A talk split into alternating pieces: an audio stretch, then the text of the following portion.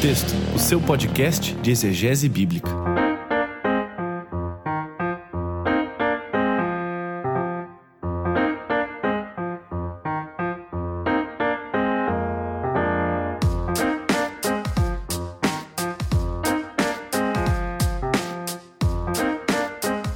Olá, olá pessoal, sejam muito bem-vindos a mais um episódio do podcast Contexto, o seu podcast de exegese bíblica, episódio de número 27.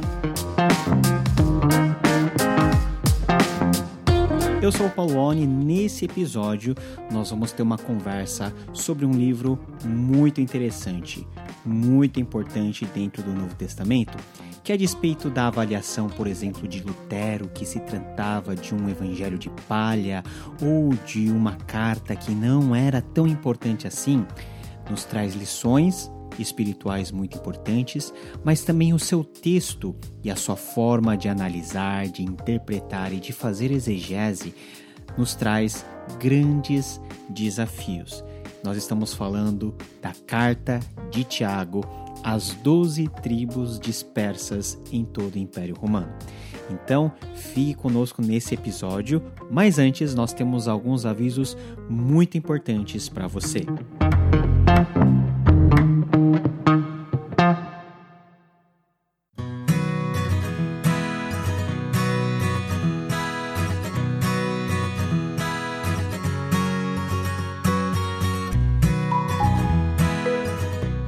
estou muito feliz hoje de poder anunciar com vocês uma parceria com o Clube Ictus. O Clube Ictus você já conhece, eles têm feito um trabalho muito bom em difundir boa literatura através de clube de leitura, clube de livro mensal. E nós vamos entrar com um plano muito especial que é o plano Bíblia.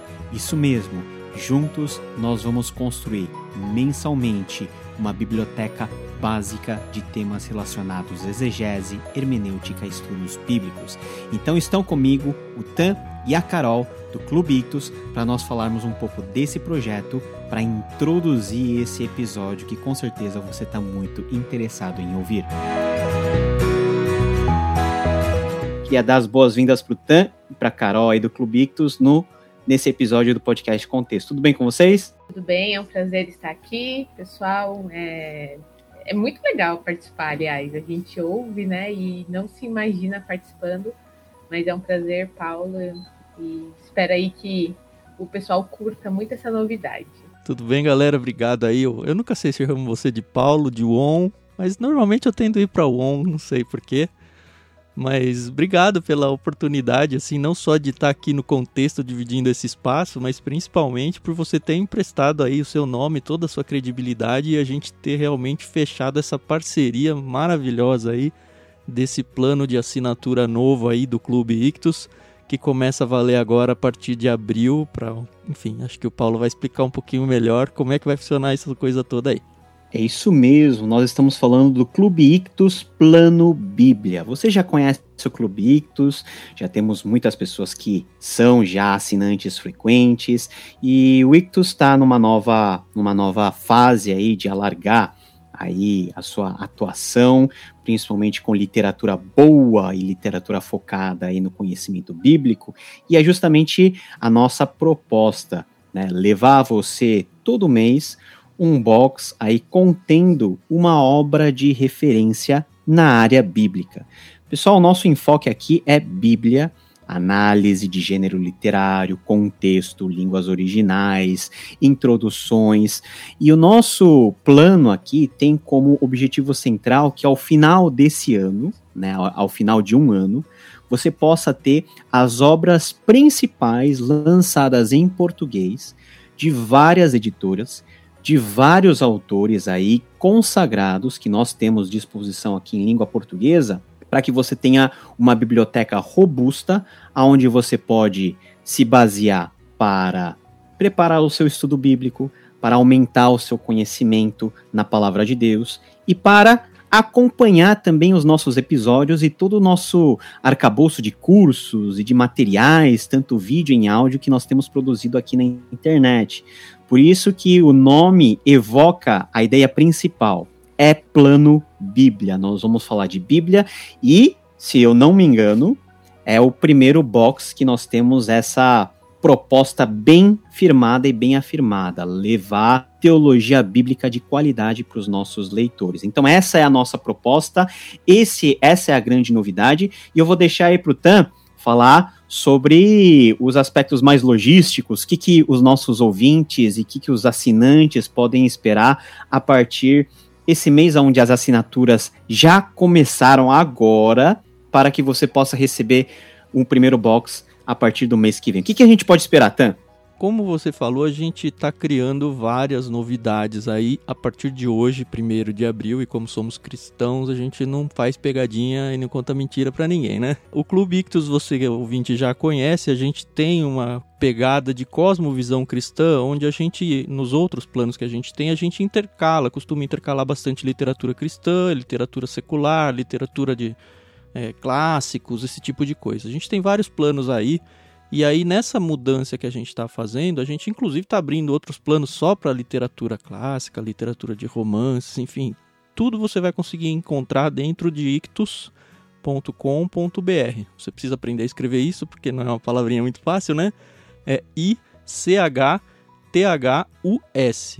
A gente tem, então, a partir de agora, um plano, como o Paulo falou, muito focado em Bíblia. Então, nesse plano não vai nenhum livro que não seja cristão e não só cristão, tá? A gente tem um outro plano lá de vida cristã que é mais prático, mas os livros que vão nesse plano Bíblia não tem a pegada de livros práticos de vida devocional, esse tipo de coisa. É realmente uma biblioteca que você vai construir para estudo pessoal, seja você um seminarista ou um wannabe seminarista, né? A gente sabe que tem várias pessoas que gostariam e infelizmente não podem, ou gente só curiosa de realmente se aprofundar um pouco mais em todas as frentes aí da, das áreas da teologia. É exatamente isso que esse plano se propõe a fazer. E a logística é muito simples. O Clube Ictus, ele como clube de assinaturas, ele já está na ativa desde o início de 2018 é, a gente acho que nunca atrasou um mês de envio, né, Carol? Sempre foi super regradinho, a gente funciona muito bem, assim, é, é, o nosso contato com o cliente é muito bom. Para quem é assinante nosso, acho que pode comentar ou sei lá, de alguma forma se manifestar para dar o seu depoimento. E a gente vai trazer para dentro desse plano Bíblia tudo que a gente já faz, toda essa confiabilidade que a gente já tem com os nossos assinantes. E a logística funciona de um jeito muito fácil você assina num mês para receber o kit do mês seguinte. É muito simples. Então, se você fizer sua assinatura hoje, no dia 1 dia que está saindo esse podcast, ou se você fizer a sua assinatura no dia 30, e fazer assinatura significa fazer o pagamento, tá? Que tem gente que emite o boleto e não faz nada, e você não fez a sua assinatura, tá bom? Mas enfim, você recebe é, a sua fatura, fez o pagamento, sua, sua assinatura está válida. Se isso acontecer dentro do mês de abril, você garantiu o seu kit do mês de maio. Normalmente, próximo do dia 10, a gente faz a remessa via correios para qualquer lugar do Brasil. Infelizmente, se você está ouvindo, a gente está fora do Brasil, não temos ainda entrega internacional. Mas sendo no Brasil, frete fixo para todo mundo. Você vai receber esse kit, a gente remete então entre o dia 10 mais ou menos de maio, que vai ser esse primeiro kit, e aí, a partir daí, é só o prazo dos Correios. Se você morar pertinho da gente, em um, dois dias já está na sua casa. Se você mora lá no Maranhão, a gente está em São Paulo, vai demorar um pouquinho mais. Mas também não se preocupa, porque assim que a gente faz a remessa disso, a gente envia para cada um de vocês um código de rastreamento. A gente tem um contato via WhatsApp muito, muito bom. Assim, a gente é muito prático e muito próximo de cada um de vocês. Então fiquem tranquilos que ninguém vai ficar no escuro aqui, tá bom? A sua assinatura ela se renova automaticamente. Então em maio, se você lá tomar como exemplo que você fez a assinatura no dia 20 de abril. Então você fez o pagamento no dia 20 de abril, vai receber o seu kit de maio. No dia 20 de maio, porque toma como base esse dia que você fez a sua assinatura, vence a sua próxima fatura referente ao kit do mês de junho. E assim vai até que você decida cancelar. A gente não tem nenhuma carência, a gente não tem ne nenhuma multa por desistência, nada do tipo.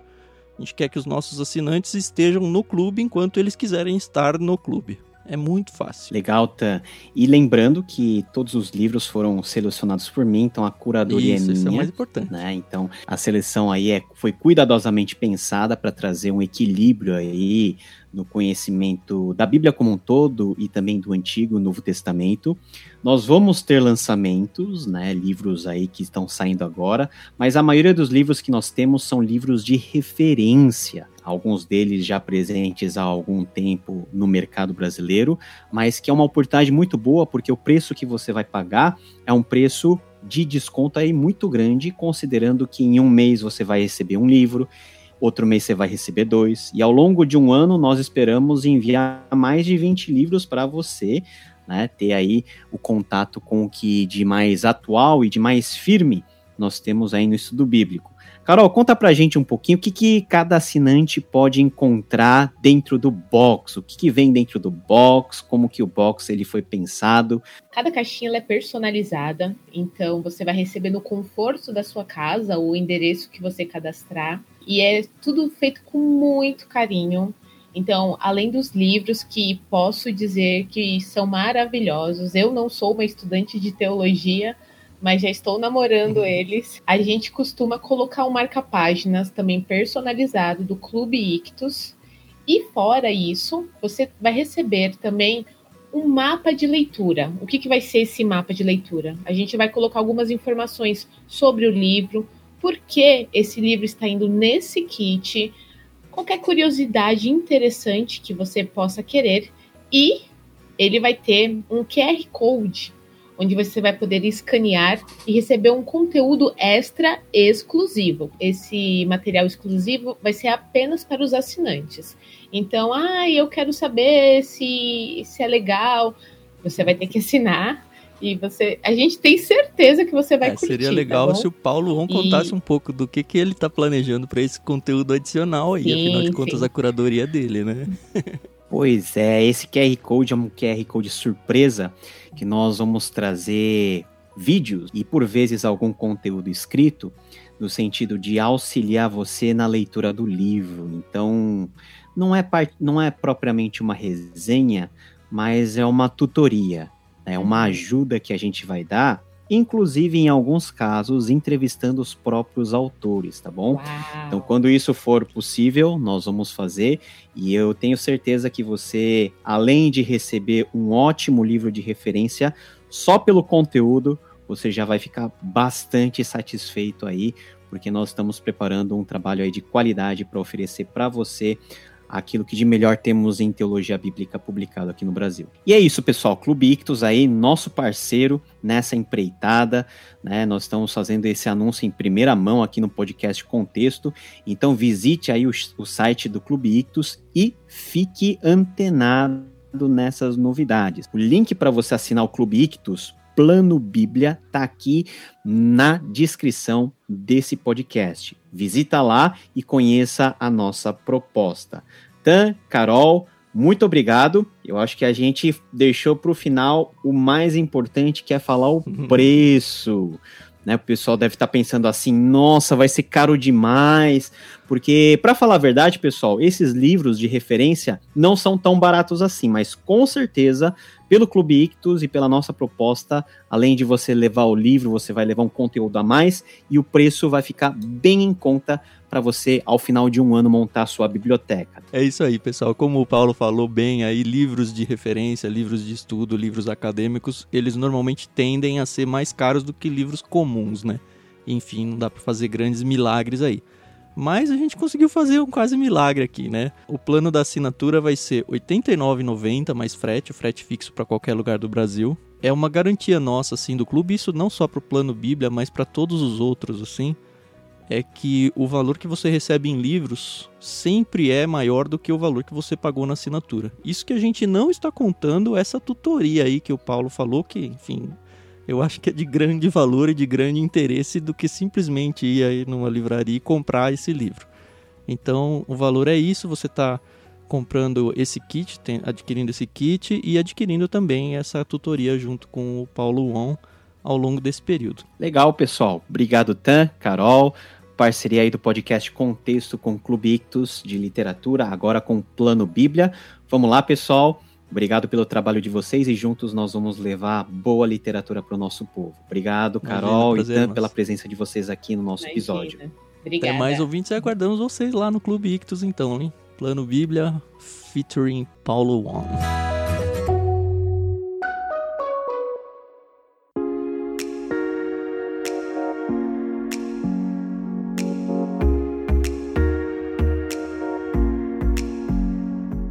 Nesse primeiro momento, vamos explorar alguns aspectos introdutórios da Epístola de Tiago que são muito importantes para o nosso futuro entendimento hermenêutico dessa carta. Afinal, quem que escreveu a carta de Tiago ou a Epístola de Tiago?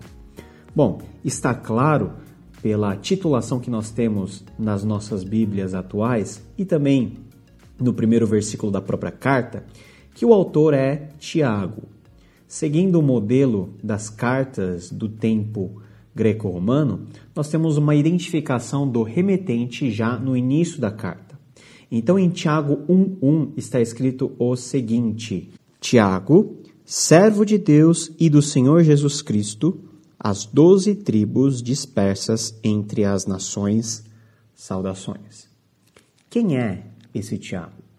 Será que só por esse versículo nós conseguimos identificar a identidade do autor dessa carta? Ou será que o próprio contexto que a epístola nos apresenta e a própria mensagem nos ajudam a desvendar essa questão? Bom, várias soluções têm sido dadas ao longo da história da igreja. E essas soluções estão relacionadas à quantidade de Tiagos que nós temos dentro do Novo Testamento. Basicamente, nós temos três opções.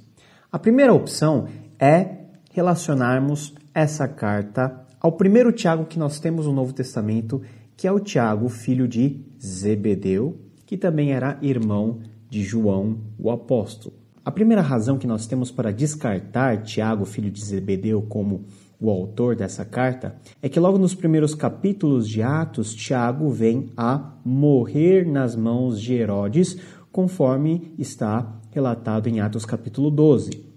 Em outras palavras, Tiago será o primeiro apóstolo a ser martirizado. Então, tecnicamente, Tiago não teve tempo hábil para deixar nenhum tipo de escrita. E também nós devemos considerar que nesse primeiro momento do cristianismo, enquanto todos os apóstolos estavam vivos, não havia uma necessidade imediata do registro né, físico, nem dos relatos referentes a Jesus e nem tampouco de algum tipo de epístola dirigida a comunidades mais dispersas. Aliás, nesse momento inicial do cristianismo, nós temos muito pouco de movimento de dispersão dos grupos cristãos pelo mundo mediterrâneo. Então, a opção Tiago, filho de Zebedeu, ela já pode ser de cara descartada. A segunda opção relacionado a um segundo Tiago que nós temos no Novo Testamento, é considerar Tiago filho de Alfeu, que é um dos doze apóstolos do Senhor Jesus Cristo. Entretanto, há pouca é, referência a esse apóstolo, mesmo nos escritos posteriores ao Novo Testamento, considerando os pais apostólicos ou até os apologistas. Então, dado a falta de referência desse apóstolo, nós também podemos descartar Tiago, filho de Alfeu, como um provável né, autor dessa epístola. A solução que nos resta, né, e a solução talvez a mais plausível e a universalmente aceita desde o começo da história cristã, é considerarmos que a epístola de Tiago foi escrita por Tiago irmão do Senhor Jesus, também considerado Tiago o Justo. Embora, pelas evidências que nós temos, tanto nos evangelhos como em Atos, Tiago teve uma posição meio que cética com relação ao seu meio-irmão Jesus, podemos ver que, após a ressurreição, Tiago tem um processo de conversão e ele, em pouco tempo, desempenha dentro de Jerusalém um papel muito importante dentro da comunidade cristã, dentro da igreja. Já no capítulo 15, quando nós temos a célebre reunião dos apóstolos, também chamada de Concílio de Jerusalém, que ocorreu mais ou menos no ano 50 depois de Cristo, nós vemos que Tiago já ocupa um papel importante de proeminência dentro dessa reunião. Ademais, a própria história da igreja nesse período vai considerar que Tiago foi o primeiro bispo, né, o primeiro supervisor da igreja sediada em Jerusalém. Então, nós podemos considerar como certa a opção de que o autor da epístola de Tiago foi Tiago Justo, também conhecido como Tiago, irmão do Senhor. Só para complementarmos esse assunto referente a Tiago, surgiram algumas tradições dentro da igreja e começaram a contestar os laços fraternais que Tiago tinha com Jesus, partindo da ideia de que depois de algum tempo na igreja, particularmente no começo da Idade Média, a questão da virgindade de Maria, mãe do Senhor, começou a ser algo inegociável. A própria Igreja Católica não concebia mais ou deixou de considerar a ideia de que Tiago era o irmão sanguíneo de Jesus Cristo. Um dos exemplos de pessoas que contestaram essa visão foi Jerônimo, o mesmo que traduziu a Bíblia para a língua latina. Ele pegou o termo adelphos, que quer dizer irmão, e deu uma interpretação um pouco que diferente, considerando que essa palavra adelphos, na verdade, significava primo. Então, Tiago não seria um irmão sanguíneo de Jesus, mas o seu um dos seus familiares, mais, esse, mais especificamente o seu primo. Recentemente, um estudioso do Novo Testamento chamado Richard Balcom, ele levantou a possibilidade de traduzir o termo Adelphos como meu irmão, considerando que Tiago pode ser fruto de um casamento anterior de José em relação a Maria. Então, quando José se casou com Maria, ele já tinha um filho e esse filho era Tiago. Nessa opção, Tiago então seria um meio-irmão mais velho do Senhor Jesus. De qualquer maneira, essa discussão embora não seja relevante para o conteúdo da carta, nos ajuda a situar um pouquinho a figura de Tiago dentro das várias tradições que nós temos no cristianismo.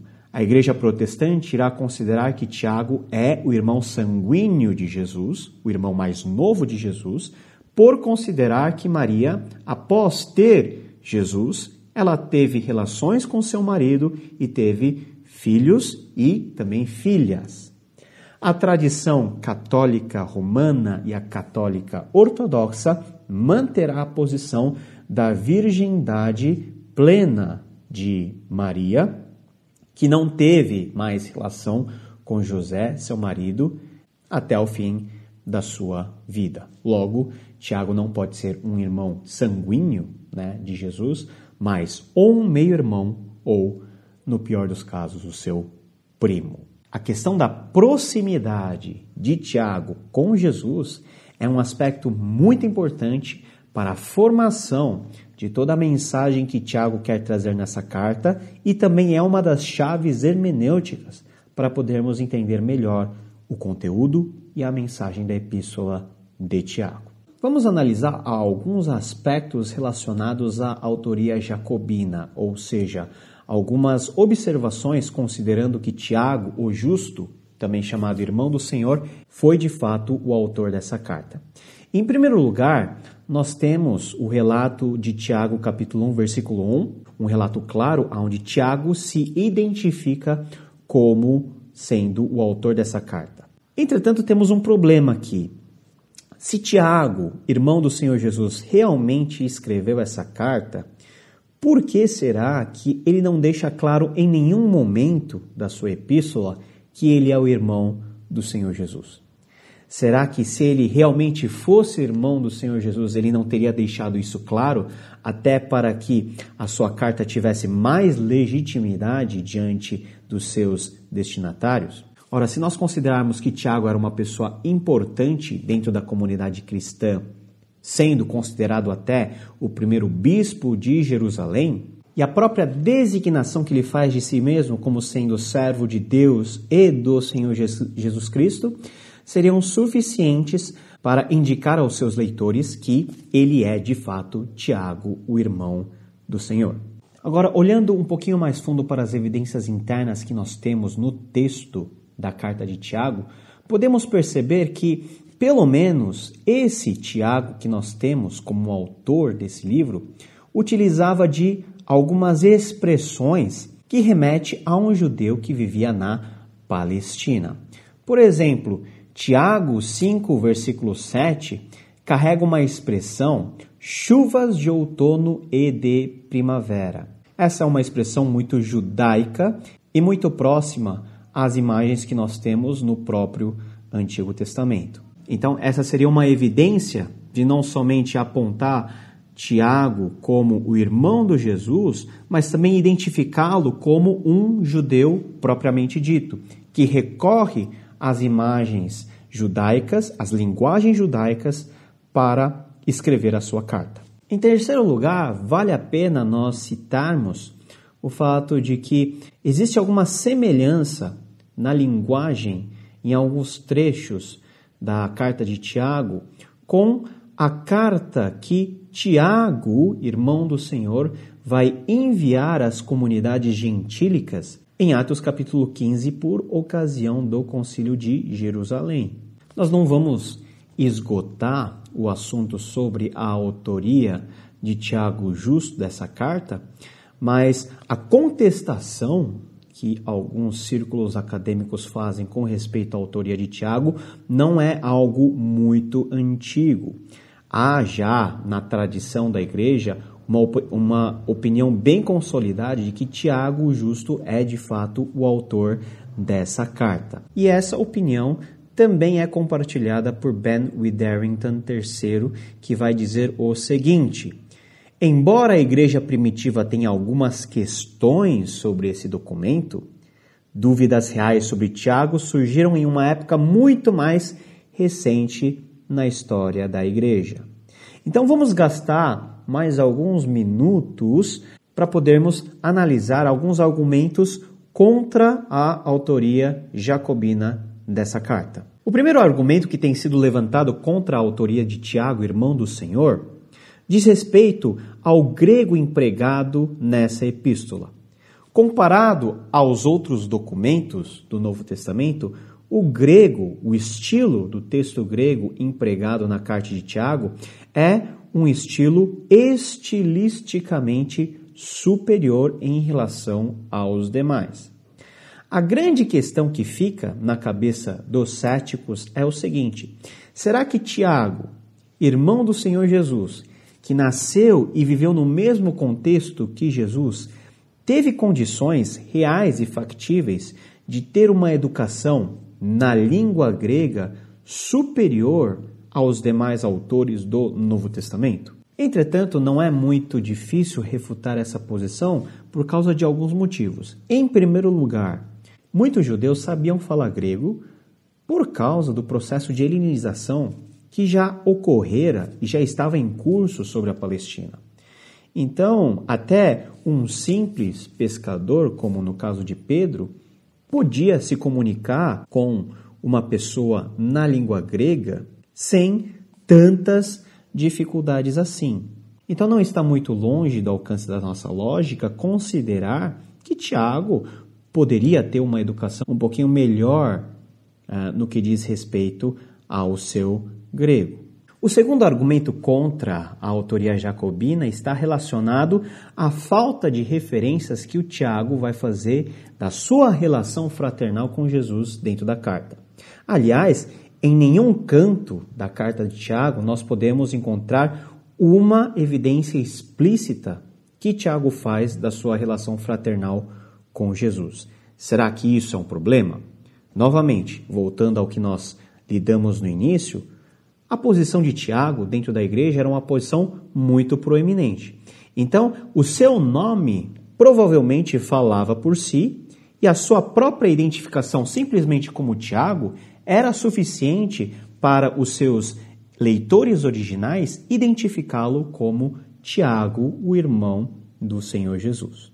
A terceira argumentação contra a autoria jacobina está relacionado com um processo meio que lento de reconhecimento dessa carta dentro do cânon do Novo Testamento.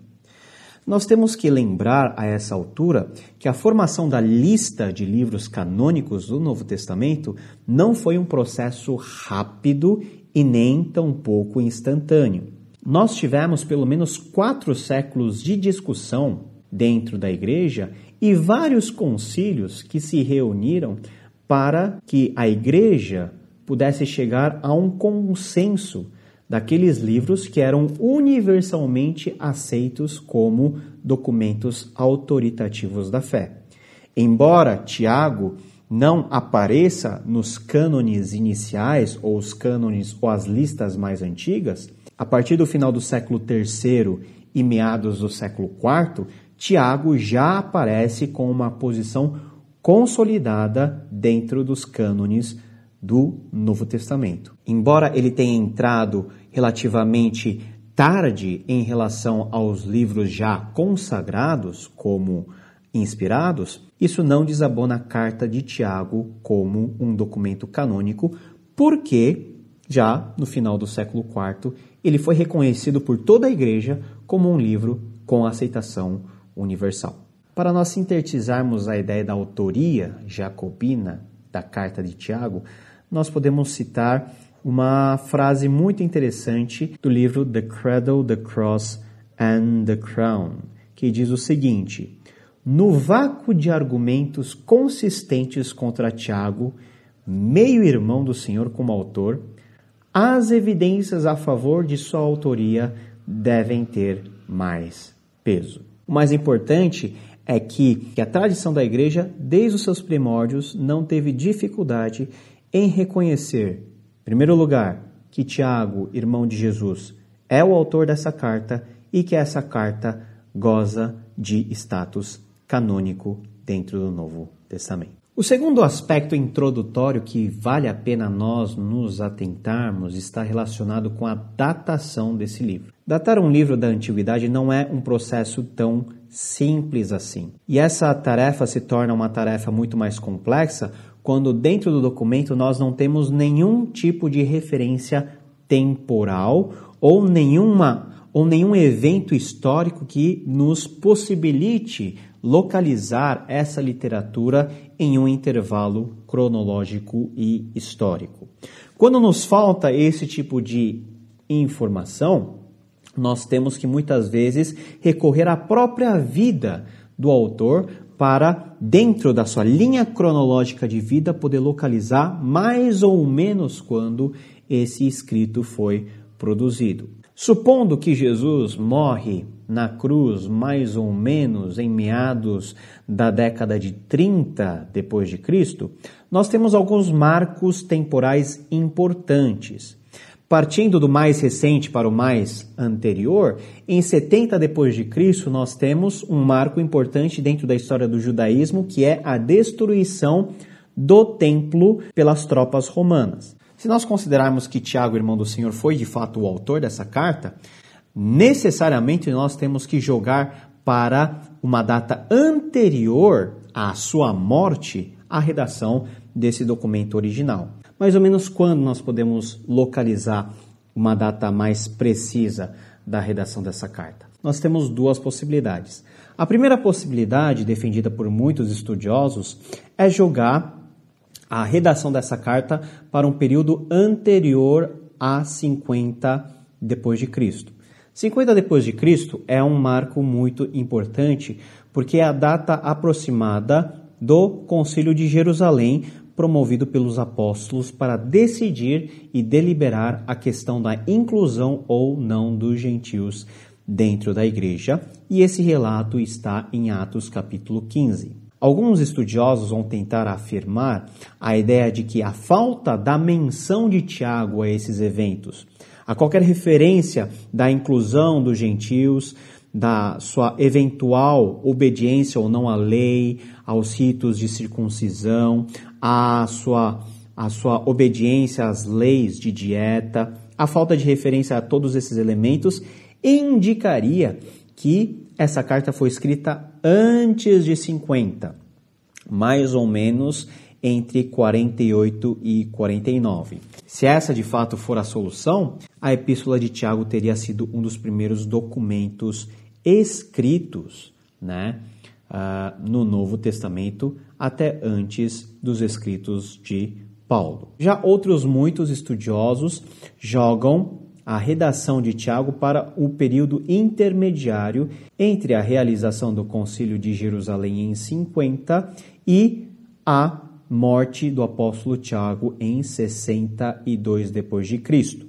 A discussão da data, especificamente no contexto de Tiago, ela é importante porque dependendo do período histórico que você defende como o período que foi escrito a carta, a sua interpretação do texto, a sua hermenêutica, particularmente relacionada ao conflito entre fé e obras, ela pode ser alterada. Suponhamos que a carta de Tiago foi escrita antes do Concílio de Jerusalém e provavelmente antes, então, de todas as cartas de Paulo. Será que Tiago, quando ele vai falar que a fé, somente a fé é insuficiente para a salvação, ele está expressando um ideal ou um tipo de crença que era anterior a Paulo? Um outro tipo de pensamento que nós podemos ter, agora tomando a hipótese de que Tiago foi escrito depois de 50, antes de 62, é a seguinte: se Tiago escreve depois da redação de algumas cartas de Paulo, Tiago faz isso na intenção de tentar corrigir alguns excessos do apóstolo ou na tentativa de complementar a doutrina da fé, somente a fé que o apóstolo Paulo estabelece para a salvação. Você vê que dependendo do momento que você escolhe de datação, a sua forma de interpretar a relação que a teologia jacobina tem com a teologia paulina pode ser diferente. Então, particularmente em Tiago, a datação é um aspecto muito relevante para lá no final você poder interpretar corretamente o conteúdo e a mensagem dessa carta. De onde Tiago escreve a sua carta? Provavelmente Tiago, ele ficou restrito à Palestina em termos de ministério. Provavelmente Tiago vai escrever a sua carta a partir de Jerusalém ou de alguma região próxima na Palestina. Aliás, a própria cidade de Jerusalém, tradicionalmente, ela é considerada como a sede do episcopado, ou seja, do bispado, da atuação ministerial do apóstolo Tiago. Para quem, então, Tiago envia as cartas? Tiago envia as cartas às doze tribos espalhadas pelas nações do mundo. Ou, traduzindo de uma forma mais literal, às doze tribos da diáspora. Ora, quem são essas doze tribos? Alguns tentam relacionar essas doze tribos com o Israel espiritual, ou seja, incluindo também os cristãos gentios. Entretanto, pela linguagem da carta e também pela própria atuação ministerial de Tiago e por tudo aquilo que Tiago representa como uma sede de poder do cristianismo palestino, faz muito mais sentido considerarmos que Tiago está enviando a sua carta para os judeus convertidos ao cristianismo que estão fora, que vivem fora da região da Palestina e, por consequência, cristãos que vivem na diáspora. Nós estamos num momento em que tanto os cristãos, judeus, como os gentios estão saindo e se expandindo e se espalhando pelo mundo mediterrâneo. Então, se nós atentarmos para esse mapa, nós vemos que a partir de Jerusalém, que é o ponto central da onde Tiago escreve a sua carta, ele vislumbra um território muito amplo da diáspora, que pode considerar desde, as, desde a região da Síria ao leste até a própria Grécia ao oeste, Egito ao sul e a Ásia Menor ao norte. Então, a carta de Tiago originalmente foi destinada aos judeus convertidos ao cristianismo que estavam vivendo fora da região da Palestina, dentro dos domínios do Império Romano. Finalmente saindo da parte introdutória e agora mergulhando um pouquinho a fundo no conteúdo dessa carta, dessa carta tão importante, nós podemos salientar dois elementos muito importantes da epístola de Tiago. A primeira, a epístola de Tiago nos apresenta uma forma primitiva de cristianismo, ainda judaico, eminentemente judaico, que é simultaneamente baseada, de um lado, na tradição do Antigo Testamento e de outro, na própria pessoa de Jesus, este que é considerado como o Messias de Israel. Vamos para alguns pontos importantes relacionados à alta presença de elementos do Antigo Testamento nessa carta. Em primeiro lugar, podemos dizer que a carta de Tiago, ela tem uma relação muito grande com a literatura sapiencial do Antigo Testamento. Vários trechos, elas lembram ditos proverbiais ou ditos de sabedoria que estão presentes de maneira esparsa no Antigo Testamento, nos livros canônicos e também em alguns livros apócrifos. Por exemplo, Tiago cita o livro de Provérbios três vezes, no capítulo 3, versículo 18, no capítulo 4, versículo 6 e no capítulo 5, versículo 20. Também, Tiago exibe uma certa similaridade com um escrito apócrifo, o escrito de Eclesiástico. Eclesiástico 15, do versículo 11 a 20, é muito semelhante a Tiago, capítulo 1, versículo 12 a 18, quando Tiago explora a temática da tentação, da tribulação e da maldade. Entretanto, não existe apenas a tradição do Antigo Testamento implícita em Tiago. Nós temos também um equilíbrio com a tradição, com a nova tradição que temos a partir dos ensinos de Jesus, particularmente os seus ensinos do Sermão da Montanha e do início do seu ministério. Esses ensinos que Tiago nos traz estão concentrados, por exemplo, e isso é um fato importante, no Evangelho de Mateus, que é o mais judeu de todos os evangelhos.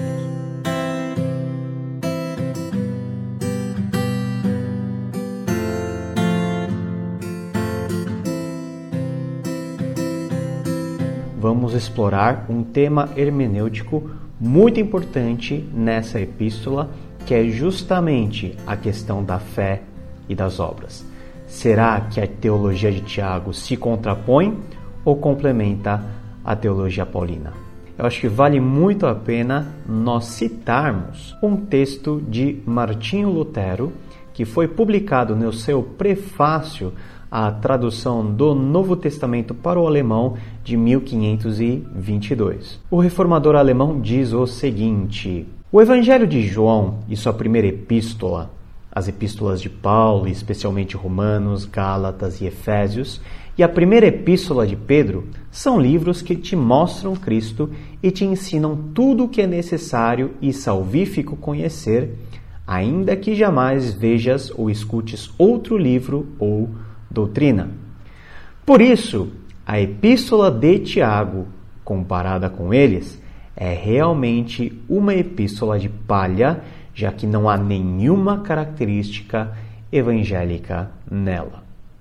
palavras fortes do reformador, nas edições seguintes do mesmo prefácio, Lutero vai retificar essas palavras fortes que ele escreveu sobre Tiago, embora ele reconheça que teologicamente o livro de Tiago está em um patamar inferior a todo o corpus paulino.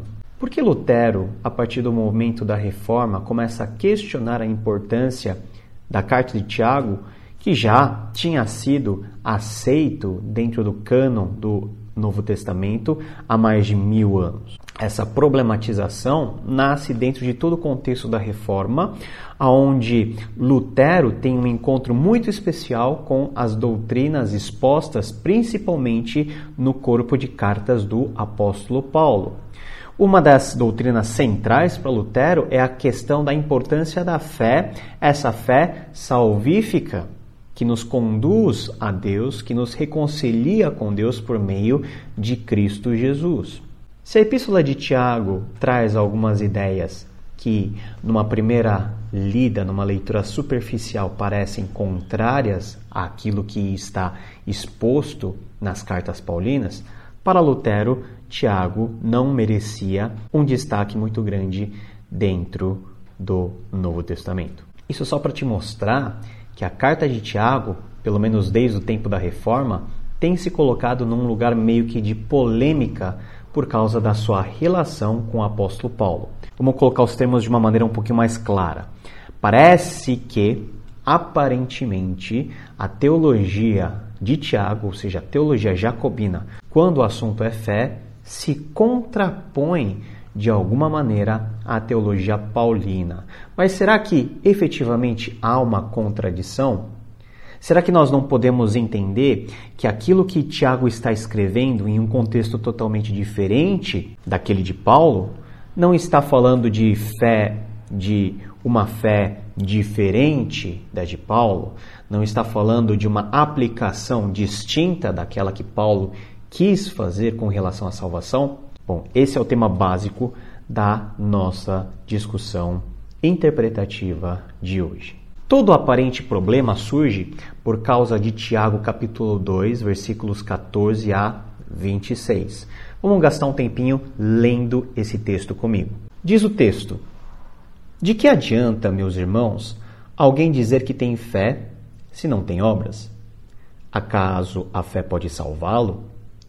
Se um irmão ou irmã estiver necessitando de roupas e do alimento de cada dia, e um de vocês lhes disser: Vá em paz, aqueça-se e alimente-se até satisfazer-se, sem porém lhe dar nada, de que adianta isso? Assim também a fé, por si só, se não for acompanhada de obras, está morta. Mas alguém dirá: Você tem fé e eu tenho obras. Mostre-me a sua fé sem obras e eu lhe mostrarei a minha fé pelas obras. Você crê que existe um só Deus? Muito bem. Até mesmo os demônios creem e tremem. Insensato. Quer certificar-se de que a fé sem obras é inútil? Não foi Abraão, nosso antepassado, justificado por obras quando ofereceu seu filho Isaque sobre o altar? Você pode ver que tanto a fé como as suas obras estavam atuando juntas, e a fé foi aperfeiçoada pelas obras. Cumpriu-se assim a escritura que diz: Abraão creu em Deus e isso lhe foi creditado como justiça. E ele foi chamado amigo de Deus. Vejam que uma pessoa é justificada por obras e não apenas pela fé. Caso semelhante é o de Raabe a prostituta. Não foi ela justificada pelas obras, mas quando acolheu os espias e os, e os fez sair por outro caminho? Assim como o corpo sem espírito está morto, também a fé sem obras está morta. Acompanhe novamente os destaques que eu fiz no texto. Primeiro destaque em amarelo, no versículo 17. Assim também a fé por si só, se não for acompanhada de obras, está morta. No versículo 20, fé sem obras é inútil. E mais uma vez no versículo 26, fé sem obras está morta. Parece que a fé necessariamente, na visão de Tiago, deve acompanhar obras práticas que de alguma maneira confirmam que essa fé está viva. Vamos prestar atenção agora nessa área assinalada em verde. Vejam que uma pessoa é justificada por obras e não apenas pela fé. O que nós fazemos com esse texto quando colocamos em comparação com alguns textos escritos pelo apóstolo Paulo? Claramente, nós temos uma diferença na tonalidade que o tema fé ele é abordado tanto em Tiago como em Paulo. Paulo é muito claro em afirmar em Romanos 3:20, Gálatas 2:16, Gálatas 3:2 e no versículo 10 e também em Efésios capítulo 2, versículo 8 e 9, que a condição sine qua non, ou seja, a condição essencial e primordial para a salvação, para a justificação e para a reconciliação com Deus, é a fé que nós temos no Senhor Jesus Cristo. Agora, Paulo parece não acrescentar nenhum elemento a mais a essa análise. Aquilo que Tiago faz, complementando fé com obras. Paulo é categórico em afirmar que pela fé vocês são salvos. Apenas pela fé. Tão somente e exclusivamente pela fé. É daí que os reformadores vão desenvolver, a partir do século XVI, o conceito de sola fide, ou seja, apenas por meio da fé é possível ter a salvação. Vejamos um exemplo daquilo que Paulo fala em Gálatas 2,16. Sabemos que ninguém é justificado pela prática da lei, mas mediante a fé em Cristo Jesus. Assim, nós também cremos em Cristo Jesus para sermos justificados pela fé em Cristo e não pela prática da lei, porque pela prática da lei ninguém será justificado. O que será que é essa prática da lei que o apóstolo Paulo está se referindo? No entendimento dos reformadores do século XVI, a prática da lei estava associada à questão das obras da lei, da sua prática em obediência, da sua ação efetiva.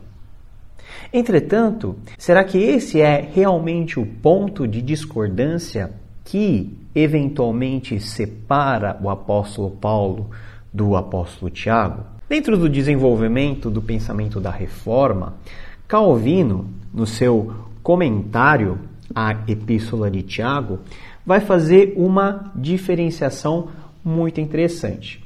Calvino vai afirmar que não há de fato uma contradição entre aquilo que Tiago escreve e aquilo que Paulo defende.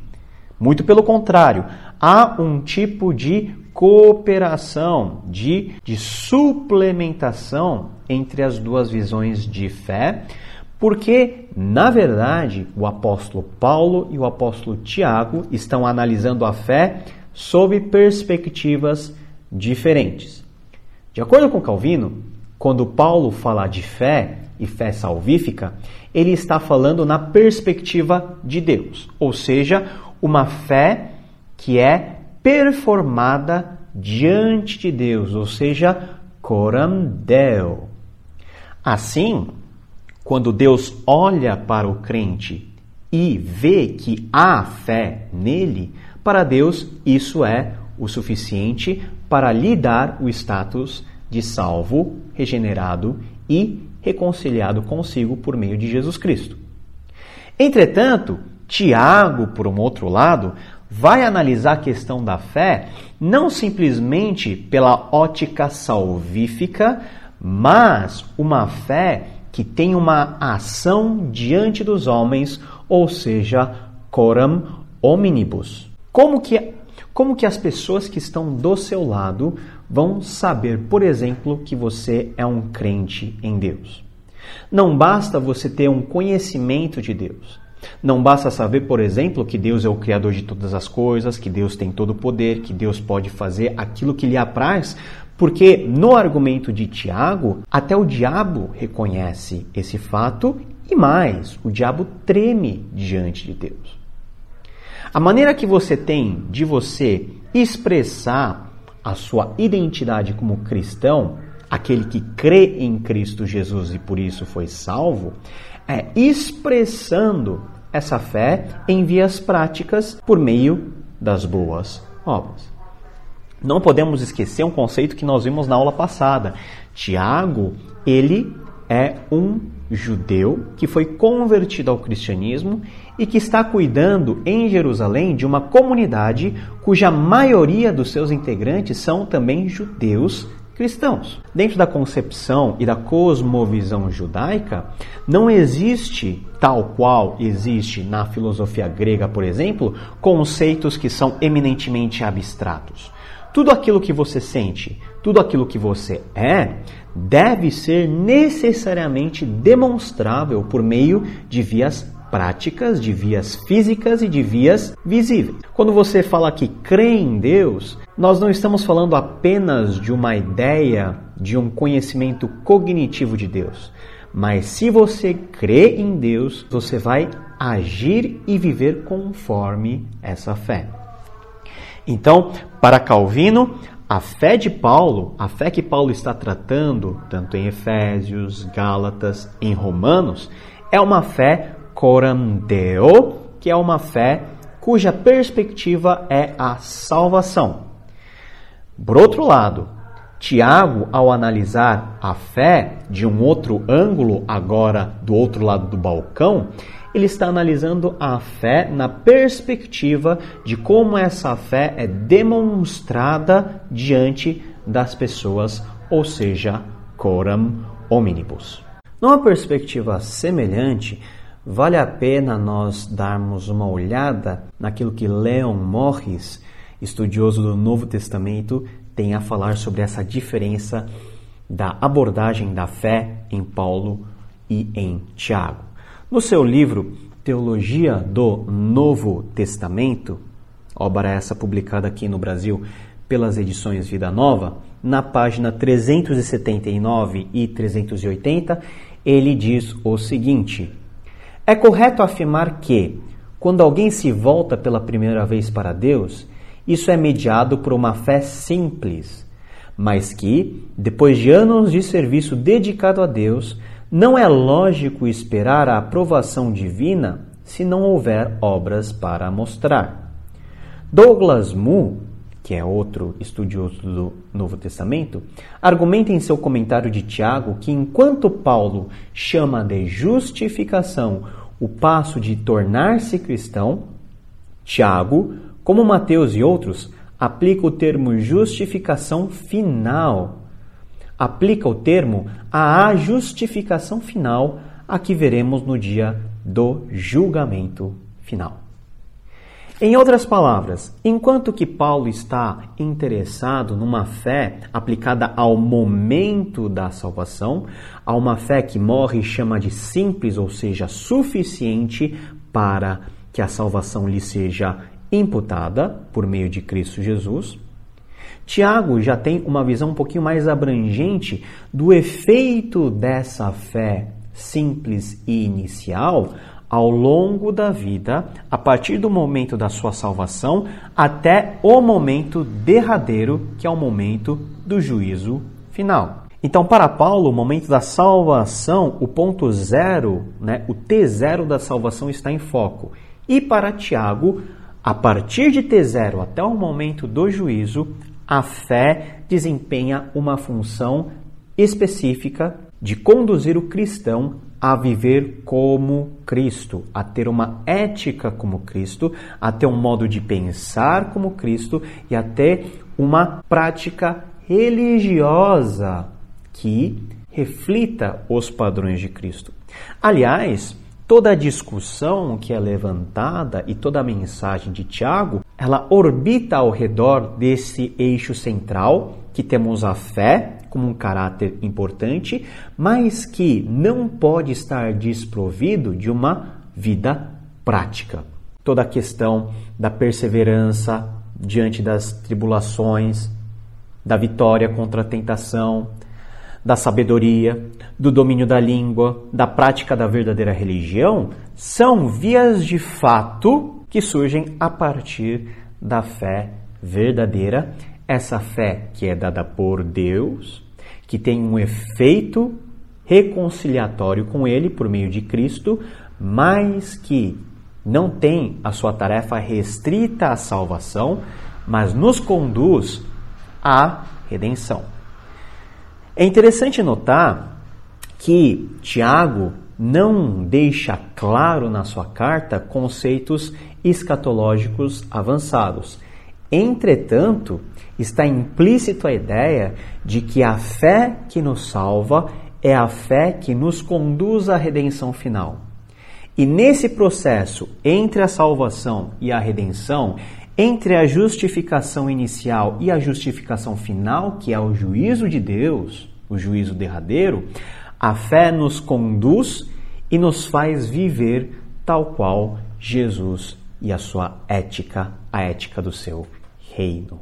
Vamos considerar agora algumas alternativas hermenêuticas modernas que têm sido levantadas para reconciliar a teologia paulina com a teologia jacobina. A primeira solução levantada é considerar que Tiago foi escrito em uma data anterior a 49 depois de Cristo, ou seja, uma data anterior ao concílio de Jerusalém, de maneira que Tiago escreveu aquilo que escreveu por não ter tido contato com o apóstolo Paulo e nem com as suas ideias. Então, Tiago expressaria um modo de cristianismo pré-paulino ou um cristianismo ainda incipiente, da qual Paulo vai desenvolver ideias mais avançadas em um futuro próximo. Outro tipo de solução hermenêutica que tem sido discutido foi considerar que Tiago foi escrito em uma data anterior, da mesma maneira que a primeira solução, anterior ao Concílio de Jerusalém, de maneira que Paulo, no futuro, refuta de alguma maneira as ideias presentes em Tiago. Então, se a primeira solução prevê que Tiago escreveu aparentemente coisas contrárias a Paulo, por pelos dois não terem tido a oportunidade de se encontrar e se conhecer, a segunda solução vai, vai partir de um mesmo pressuposto cronológico, mas afirmando que no futuro Paulo vai fazer uma correção sobre aquilo que Tiago falou anteriormente. Essas duas possibilidades pressupõem que exista uma diferença teológica entre Paulo e entre Tiago. A próxima solução moderna em termos de interpretação desloca né, a, o referencial cronológico. Então considera que Tiago foi escrito em uma data mais recente, ou seja, pós-concílio de Jerusalém e antes do seu martírio. Nesse caso, não seria. Nesse caso, Tiago está olhando para tudo aquilo que Paulo escreveu nos anos anteriores e ele estaria fazendo uma correção teológica sobre os assuntos abordados dentro do corpus paulino.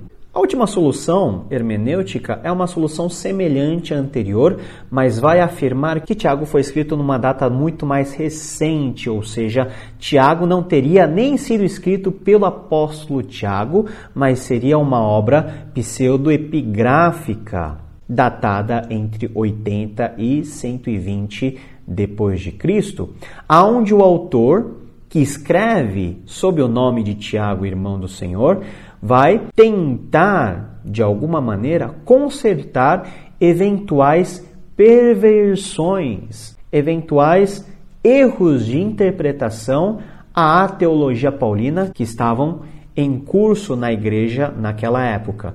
Então, é, então essa última alternativa diz respeito à tentativa de corrigir erros que os discípulos de Paulo e os intérpretes de Paulo estavam aplicando sobre os conceitos e o texto de Paulo. A crítica não está sobre a pessoa de Paulo e nem sobre a sua teologia, mas de como as pessoas nessa época entre 80 e 120 estavam interpretando de uma maneira um pouquinho radical aquilo que Paulo considerou como elementos importantes da fé.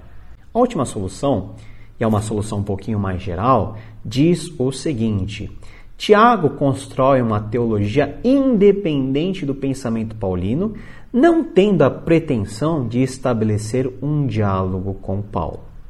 Então Tiago escreve diferente porque Tiago, na verdade, está estabelecendo a sua própria maneira de interpretar os fatos, a sua própria teologia, independente daquilo que Paulo estava pensando ou deixando de pensar. É a solução mais fácil de se chegar, porém o texto não nos dá muita margem de afirmar que Tiago ele escreve num contexto totalmente independente de tudo aquilo que estava ocorrendo.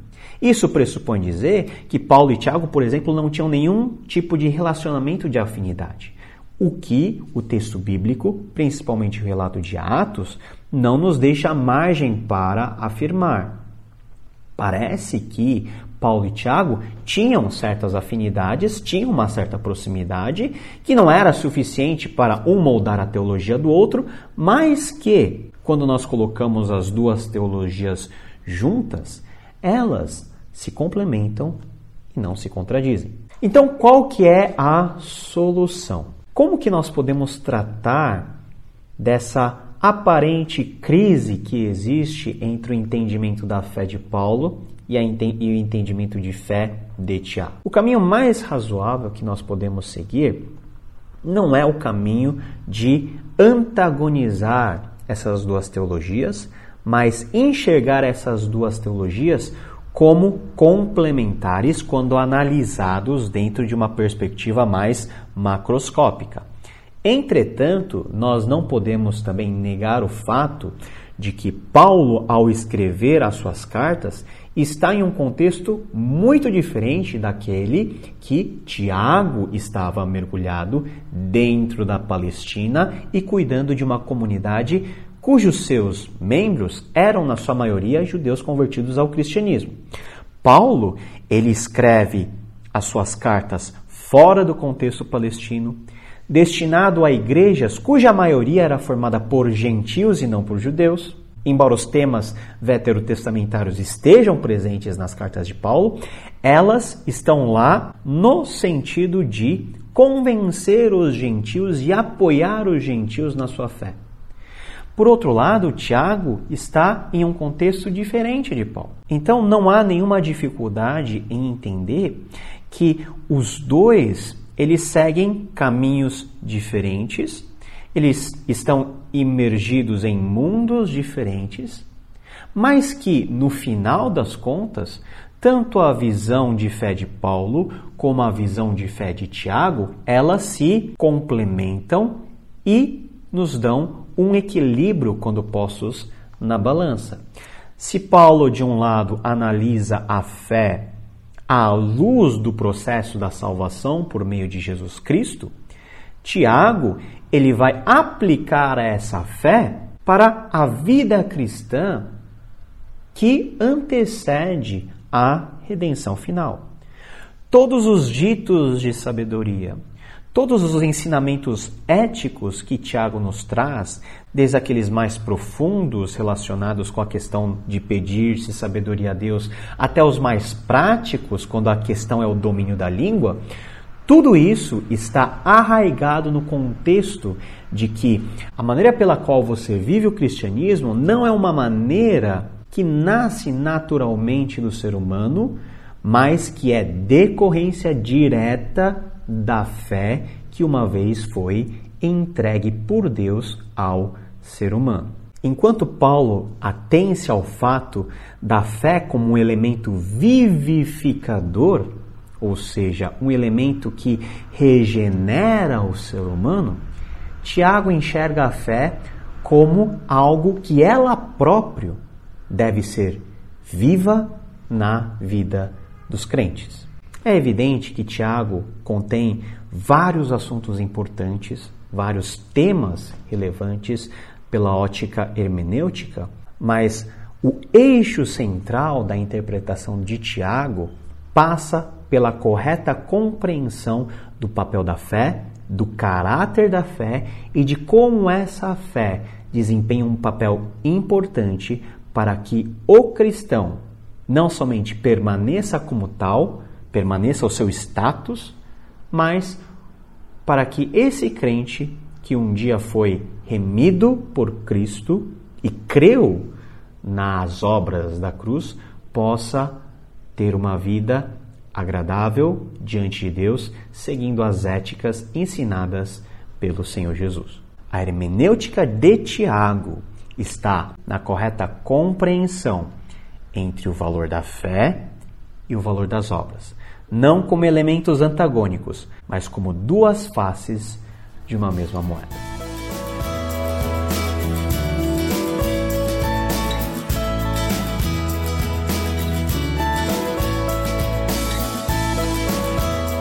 É isso aí, pessoal. Nesse episódio, nós exploramos aspectos introdutórios da interpretação e da exegese da carta de Tiago, que, embora seja uma carta curta e escrita pelo meu irmão de Jesus, uma única vez, é um só documento que ele tem no Novo Testamento, é de muita valia nós considerarmos essa carta junto, por exemplo, com a teologia paulina. Nós temos um ótimo complemento, porque toda a palavra de Deus, ela se harmoniza em todas as suas partes. Muito obrigado pela sua companhia. Você esteve conosco nesse episódio de Tiago e nos vemos no próximo episódio do podcast Contexto, o seu podcast de exegese bíblica. Até lá e que Deus te abençoe. Tchau.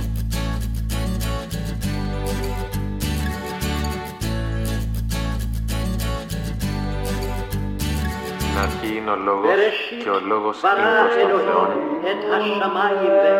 και Θεός είναι ο Λόγος.